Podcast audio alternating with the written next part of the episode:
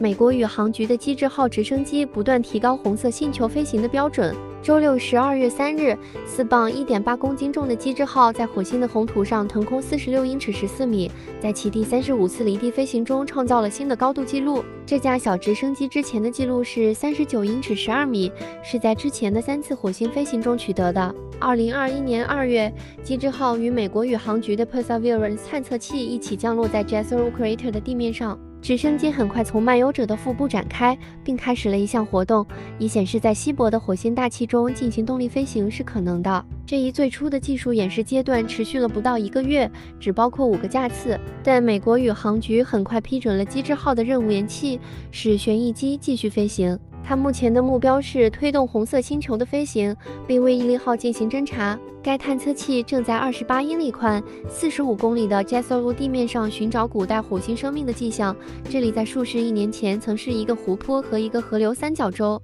毅力号还在收集和储存一系列样本。美国宇航局和欧洲航天局的联合行动将把这些样本送回地球，也许最早在二零三三年。周六的飞行是机智号自十一月二十二日以来的第一次飞行，也是它在一次重大软件更新后进行的第二次飞行。任务小组成员在上个月底的一篇博客文章中写道：“那次更新花了几周时间安装，为 Ingenuity 提供了两项主要的新功能：降落时避免危险和使用数字高程地图帮助导航。”机智号在星期六的飞行中覆盖了大约四十九英尺（十五米）的水平距离，飞行持续了五十二秒。根据任务飞行日志，该直升机在三十五次火星飞行中共飞行了两万四千三百零二英尺（七千四百零七米），在高空停留了五十九点九九分钟。